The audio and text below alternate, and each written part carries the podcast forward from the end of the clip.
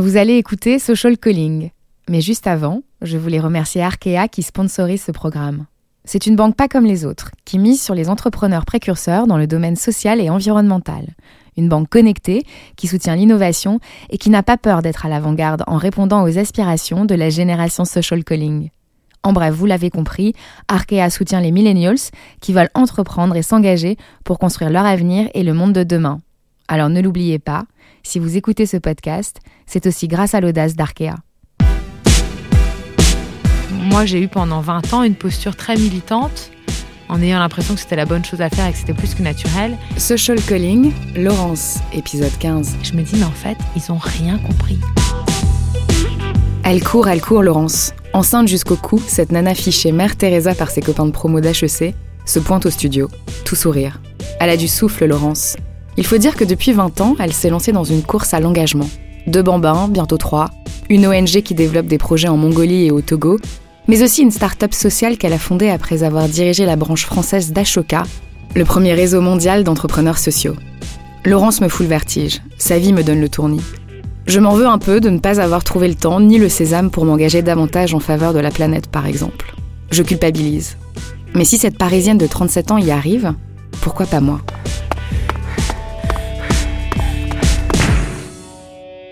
J'ai 12 ans, je suis au collège, ah, et, tu vas couper je vais ton couper téléphone. mon téléphone. je vais même le mettre en mode avion. J'ai 12 ans, je suis au collège, dans un collège de banlieue, et donc euh, c'est un matin un peu particulier. Alors j'enfile un jogging euh, et mes Air Max, mais ça c'est pas quelque chose de très particulier parce que je suis dans un, un collège de racaille, donc on a toujours un peu habillé comme ça. mais ce matin-là, je le mets parce que euh, y a une course qui s'organise dans mon collège, qui est une course contre la faim. Et cette course, elle est particulièrement importante pour moi parce que c'est mon père qui euh, a poussé le proviseur de- du collège à l'organiser. Lui-même étant très engagé chez Action contre la faim et il croit beaucoup euh, que euh, par la sueur des collégiens euh, qui se font sponsoriser, on va réussir à lever des fonds pour aider les plus démunis. Donc moi, j'ai un peu la pression parce que c'est mon père qui a amené ce projet et j'ai envie d'être une bonne ambassadrice. Et donc ce matin-là, euh, c'est un peu particulier, d'autant que je déteste courir, je déteste le sport, et j'ai une injonction assez forte à faire le maximum de tours, donc c'est 10 tours égale 10 km, à être la mieux sponsorisée de tout euh, le collège. Je fais cette course et c'est le début pour moi de, euh, de ce qui va être après un espèce de chemin d'engagement, début d'une course à l'engagement et d'une injonction à être ambassadrice en fait de cet engagement auprès de mes petits camarades et de mes pères, et ça va continuer. Euh, dans la durée. Et ça a donné quoi, euh, cette course à l'engagement? Ça a donné euh, 20 ans euh, de- de- d'engagement, donc c'était pas anodin comme point de départ.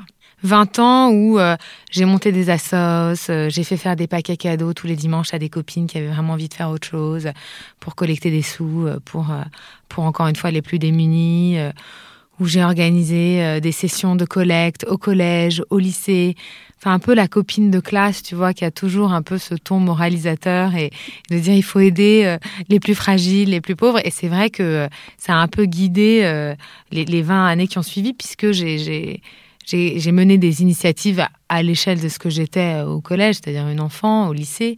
Et puis après, quand je suis arrivée en école, au sein d'une ONG, quand je suis sortie d'école, sortie d'HEC, j'ai monté une ONG.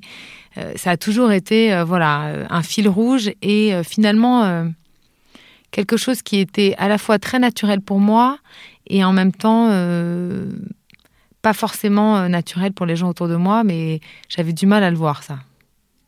Pourquoi c'était pas forcément naturel pour les gens autour de toi? Parce que moi, j'ai baigné en fait dans un univers familial très engagé euh, dès toute petite. Euh, bah, mon père est entrepreneur, architecte, mais il a été euh, toujours très engagé dans ses, ONG de solidarité internationale. Ma mère aussi, par son parcours professionnel, elle était DIRCOM de la Fondation de France pendant 15 ans. Et moi, on m'a toujours dit à table, on m'a toujours dit euh, qu'on était en France parmi les plus chanceux des plus chanceux et que c'était entre guillemets normal et dans notre ADN et dans notre devoir d'aider les autres. Et donc, quand on t'a transmis ça à cheville au corps dès toute petite, t'as du mal à te dire que c'est pas forcément euh, le bagage euh, de tout le monde, que tout le monde vient pas forcément avec ce, cet ADN-là. Et du coup, euh, moi, j'ai eu pendant 20 ans une posture très militante en ayant l'impression que c'était la bonne chose à faire et que c'était plus que naturel. Et qui finalement, euh, mais ça je m'en suis rendu compte de façon un peu brutale, n'était pas forcément la meilleure manière d'engager les gens avec moi.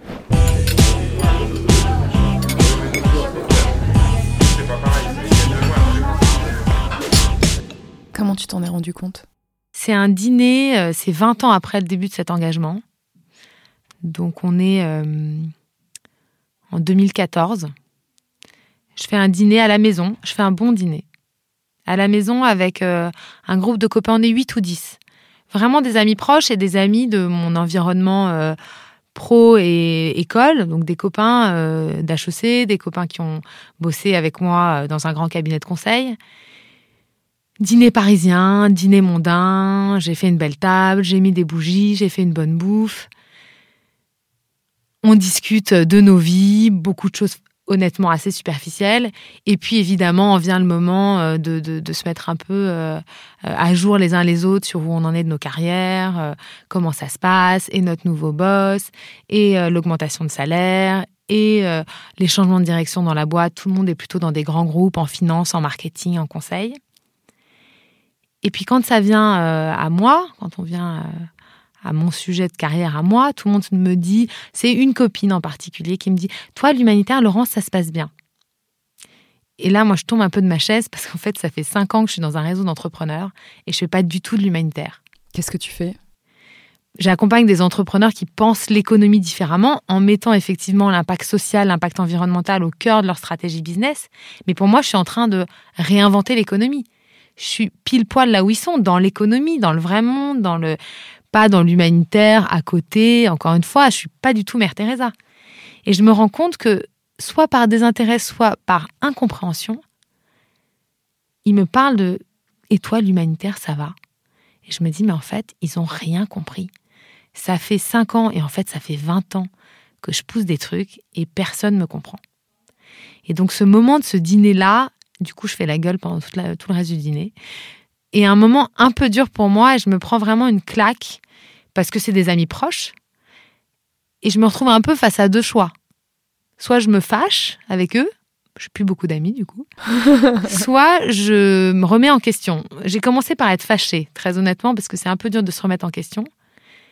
Très fâchée à me dire, mais en fait, ils m'écoutent pas, ils s'intéressent pas à l'état du monde, mais c'est scandaleux.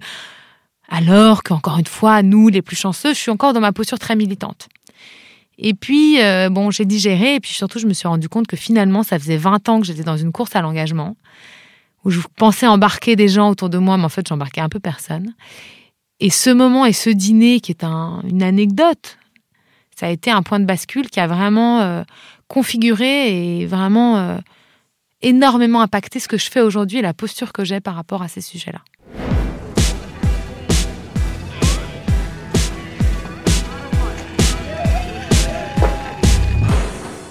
Qu'est-ce qui s'est passé après ce dîner? J'ai fait la gueule. Ensuite, j'ai débriefé avec mon mec, à qui j'ai dit je veux plus jamais les inviter à dîner. bon, et puis j'ai digéré. J'ai quand même dû digérer pendant quelques jours parce que j'étais un peu blessée dans mon orgueil personnel et puis j'avais l'impression d'être euh, dans le vrai, dans le droit, dans le juste.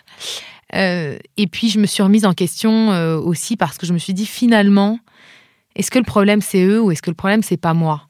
Est-ce que c'est pas ma posture de quelqu'un qui est effectivement euh, immergé dans ce sujet de du partage, de la justice sociale depuis toute petite et donc qui ne se met absolument pas dans les chaussures des autres, qui essaye absolument pas de se dire que bah, pour les autres c'est pas forcément une évidence, qu'on n'est pas venu avec les mêmes codes et, et le même bagage familial.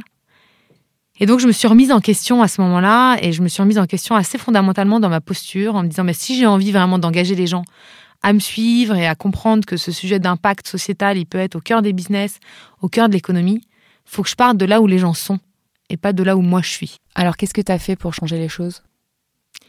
Bah, J'ai monté une boîte il y a trois ans, euh, My Sésame, et vraiment quand je l'ai montée, euh, j'ai eu à cœur de, euh, de pouvoir accompagner tous ces gens dans l'entreprise, ces hommes, ces femmes, et en fait une majorité, une majorité de gens dans l'entreprise qui ont envie de mettre du sens dans ce qu'ils font, qui ont envie de développer euh, des business qui sont euh, bons pour la planète, qui sont bons pour les hommes et qui permettent en fait par l'économie bah, de changer le monde. Parce qu'on prend les gens là où ils sont, on les emmène là où ils peuvent aller, là où ils veulent aller, sans calquer moi mon modèle qui est un modèle en fait familial, très personnel et qui du coup euh, euh, ne parle pas du tout à tout le monde. Et comment ça va aujourd'hui? Super bien, super bien et c'est drôle parce que euh, dans ce groupe de copains en particulier, j'avais une amie vraiment dans le dur entre guillemets. Si je me disais si elle j'arrive à l'embarquer, là j'aurais gagné. Parce que femme brillante, très connectée, mais très parisienne, très déconnectée quand même de ces sujets-là, parce que venant d'une famille euh, pas du tout connectée à ça, très aisée, dans un univers qui est pas celui de l'impact social, et, chacun, encore une fois, et ça je l'ai compris, vient de là où il vient, et, et elle est en train de, de changer, euh, alors à son rythme, mais c'est vrai que c'est c'est un de mes plaisirs parce que je me dis si elle, elle commence à suivre, à s'intéresser et, à, me poser des questions sur vraiment ce que je fais, c'est que euh, c'est un début de la bataille qui est gagnée.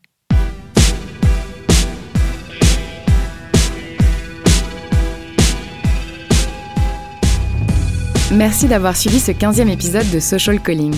Je vous donne rendez-vous dans quelques semaines pour un nouvel épisode inédit.